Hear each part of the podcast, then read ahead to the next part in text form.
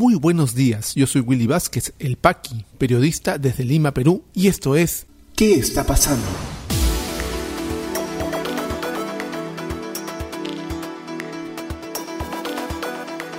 Estas son las noticias de hoy jueves 25 de noviembre de 2021. Ex congresista Johnny Lescano denunció que grupo ultraderechista La Resistencia lo agredió verbal y físicamente a él y a su familia. En el Congreso presentan moción para que Premier Mirta Vázquez explique cierre de cuatro proyectos mineros en Ayacucho. Congreso de la República interpela hoy al ministro de Transportes Juan Silva. Vamos al desarrollo de las principales noticias aquí en ¿Qué está pasando? Algo hay que hacer. No podemos quedarnos tranquilos viendo cómo este grupete de fanáticos ultraderechistas, y por supuesto si fuera ultraizquierdista o de otra variante política, también lo denunciaríamos con la misma fuerza, llamada la resistencia está haciendo y deshaciendo a su antojo en el espectro político, porque no solamente contentos con amedrentar a periodistas, pararse en la puerta de los diarios a gritar, en los domicilios de las personas, eh, van ahora a los domicilios de los políticos. ¿no? Ayer Johnny Lescano, ex candidato a la presidencia, ex congresista de la República, ha denunciado que fueron hasta su domicilio a amedrentar a él y a su familia. Eso no es correcto, eso tipifica, señores del Ministerio Público, como un delito. Debería hacerse algo y no verlo cómodamente desde nuestros lugares, cómo escalan estos grupos ultra eh, derechistas y que no son los únicos. Estamos viendo que a raíz de la elección de Pedro Castillo han aparecido pues patriotas entre comillas, entre comillas para recuperar entre comillas lo que ellos entienden por democracia. Ayer también estos participantes, estos grupete, estos enajenados mentales, eh, que tienen pues un objetivo político y en todo caso sirven a un objetivo político, también estuvieron en las afueras del local donde se presentaba el libro del ex congresista Daniel Olivares, eh, El Joder para transformar su rendición de cuentas, y hicieron una bulla impresionante y esto no tiene que ver con la libertad de expresión, porque tu libertad eh, eh, termina donde comienza la de los demás. Habían personas que querían ver la presentación y bueno, hay otros espacios para el debate. En todo caso, era muy posible, yo creo que Daniel podría haberlo permitido, que alguno de estos representantes participe en la conversación y exponga sus puntos de vista y sus argumentos. Pero como no los tienen, no existen argumentos, prefieren la intimidación, el grito, la injuria, el insulto, ¿no? La violencia. Estas personas aparece, aparentemente están bajo los efectos de alguna droga, alguna cosa, porque hay mucha irascibilidad en sus eh, expresiones, son muy rabiosos, yo los he visto por la calle y sí pues hay que tener cuidado. El Ministerio Público debería hacer algo, en serio, en serio, antes que esto escale mucho más. Amenazan con armarse, amenazan con atacar, al comunismo, entre comillas, con las armas. Mucho cuidado con eso. El vocero de Alianza para el Progreso ha dicho, Eduardo Salguana, que va a hablar con el ministro del Interior para tomar medidas sobre el grupo La Resistencia. Es que está escalando demasiado esto ya. Y sus padrinos políticos, eh, eh, que también están en el Congreso, Renovación Popular y Fuerza Popular, no hacen, no dicen ni pío, no dicen nada, guardan silencio y son sus padrinos políticos allí están. Son el brazo armado, digamos, el brazo de este choque de estos grupos conservadores del Congreso también. Mucho cuidado. Lo venimos advirtiendo muchos periodistas hace mucho tiempo. Esperemos que no se comiencen a tomar acciones eh, para acabar con esta con este tipo de violencia cuando no sea ya sea demasiado tarde. Vamos advirtiendo, porque primero son los gritos, han ido escalando. Primero eran los plantones, pacíficos, supuestamente se paraban con sus pancartas. Muy bien, yo lo aplaudo, eso es libertad de expresión. Pero después comenzaron a los insultos, comenzaron a buscarlos en sus casas. Y ahora han agredido en la puerta de su domicilio, impidiendo eh, cerrar los, eh, eh, la puerta de su garaje al mismo ex congresista. Se van a las presentaciones de libros que ellos no creen, no comulgan, no coinciden y, está muy bien eso es la democracia, que no te tengan que gustar todos los libros que lees, si los leyeran, imagino, pero van a atacar, van a hacer, enfrentarse con las fuerzas del orden en las puertas, o sea, no puede ser posible que eh, hayamos pasado de tener policías en las puertas donde presentamos libros. Eso no es posible. ¿En qué estado de derecho estamos viviendo? Mucho, mucho cuidado con lo que está pasando.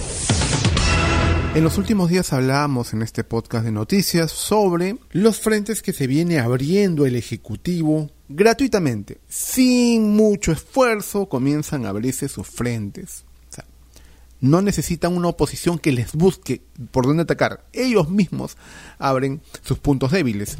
A lo de Bruno Pacheco y los 20 mil dólares encontrados en su baño, ahora se suman también las declaraciones que dio en días atrás Mirta Vázquez, la premier, sobre el cierre de operaciones mineras en Ayacucho, lo que ha creado todo un rechazo de parte de la clase eh, empresarial. Bueno, hay acercamientos ya con la Sociedad Nacional de Minería, Petróleo y Energía, ha habido un acercamiento, al menos hay una intención de diálogo, pero en el Congreso no se hacen esperar y ya van a presentar una moción para interrogar a la Premier sobre estas acciones de cierre de proyectos mineros. Informa Perú 21. Congresistas de las bancadas de Fuerza Popular, Renovación Popular y Avanza País presentaron una moción para que la presidenta del Consejo de Ministros, Mirta Vázquez, explique en el Congreso los acuerdos que conllevaron al cierre de cuatro proyectos mineros en Ayacucho.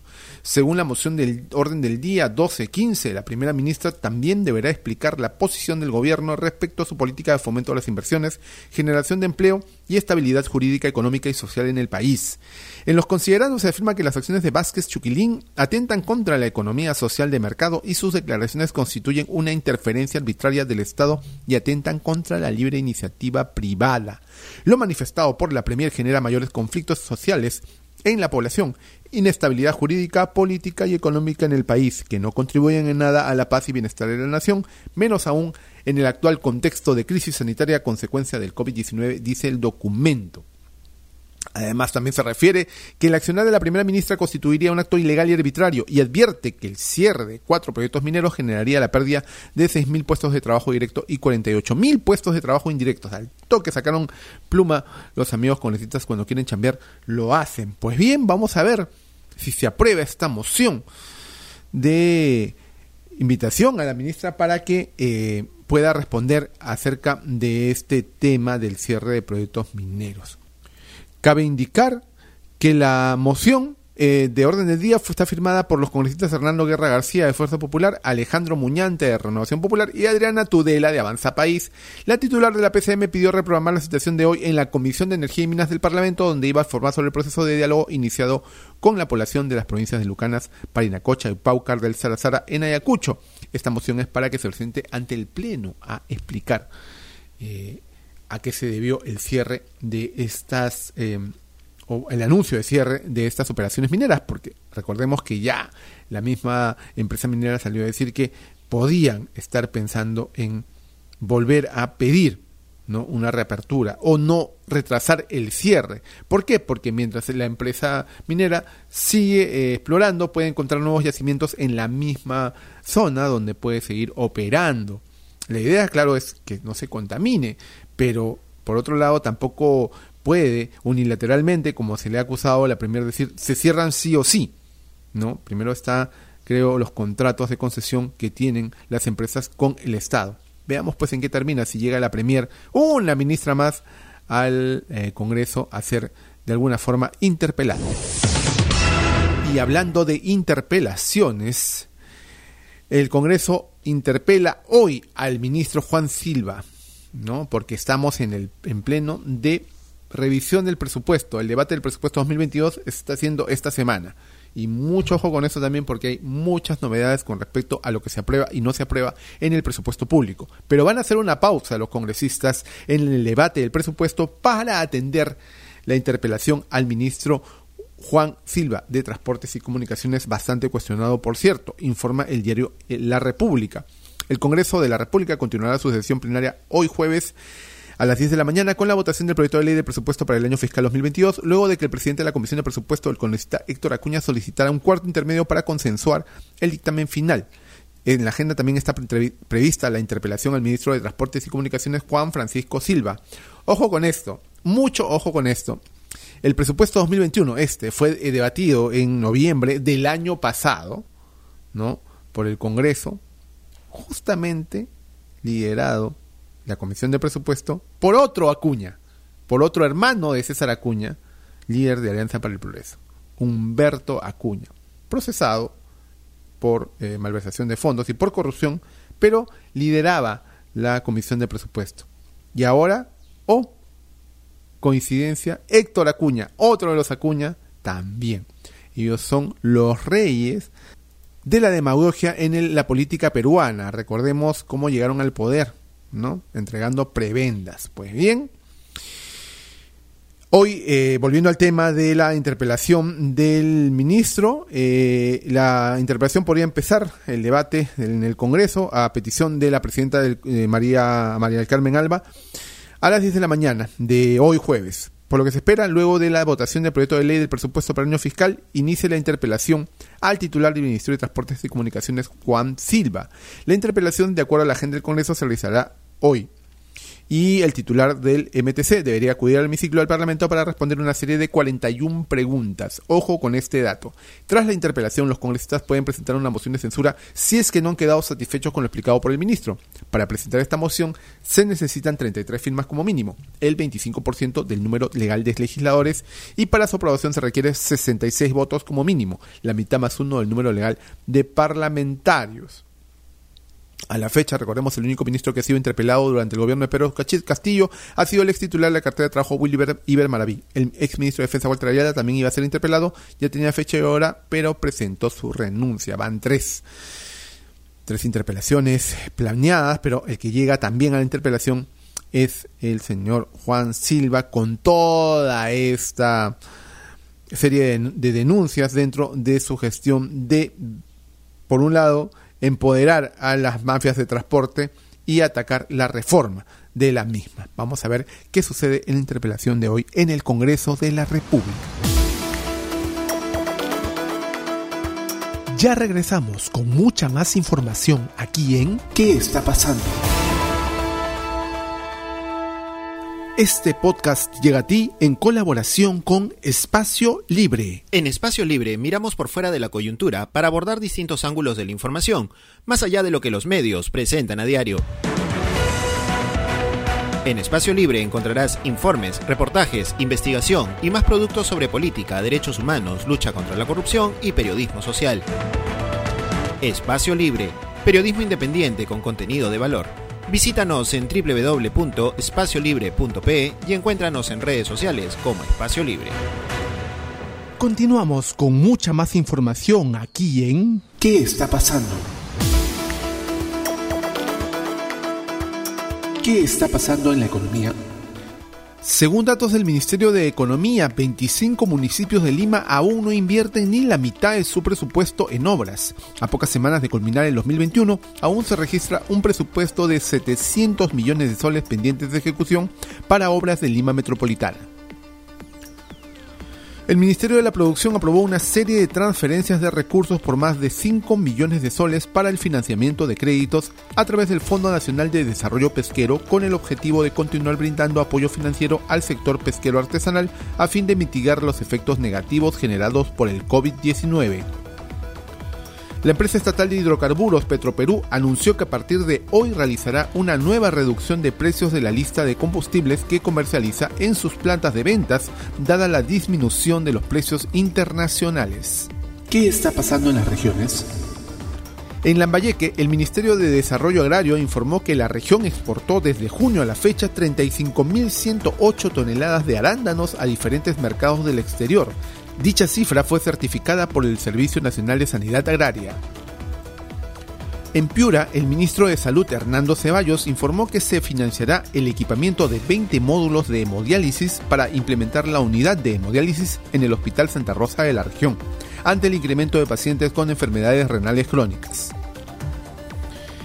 En Tacna se vienen articulando intervenciones multisectoriales desde el Tambo Alto Perú junto al gobierno local y líderes comunales para acercar los servicios del Estado a personas de situación de vulnerabilidad en el distrito de Palca, ubicado en la triple frontera con Chile y Bolivia. ¿Qué está pasando en el mundo? En Colombia, las autoridades sanitarias anunciaron la aprobación de la dosis de refuerzo de la vacuna contra el COVID-19 para todas las personas mayores de 18 años que será aplicada seis meses después de haber completado el esquema inicial. En Italia, el gobierno se dispone a aprobar medidas más restrictivas para la gestión de la pandemia ante el aumento de los contagios, entre ellas la obligatoriedad del certificado de vacunación o de haber superado la enfermedad para poder ingresar en restaurantes y locales de ocio, mientras que se seguirá permitiendo la presentación de pruebas de detección del virus para viajar y trabajar. En Etiopía, la Oficina para la Coordinación de Asuntos Humanitarios de la ONU informó que unos 8.1 millones de personas necesitan ayuda humanitaria en el norte del país por la guerra que libran el gobierno central y los rebeldes de la región septentrional de Tigray. COVID-19 en el Perú. La situación actual de la enfermedad en el país, según los datos del Ministerio de Salud, es la siguiente. A la fecha son 2.228.212 casos confirmados, con 485 las últimas 24 horas y 20 fallecidos.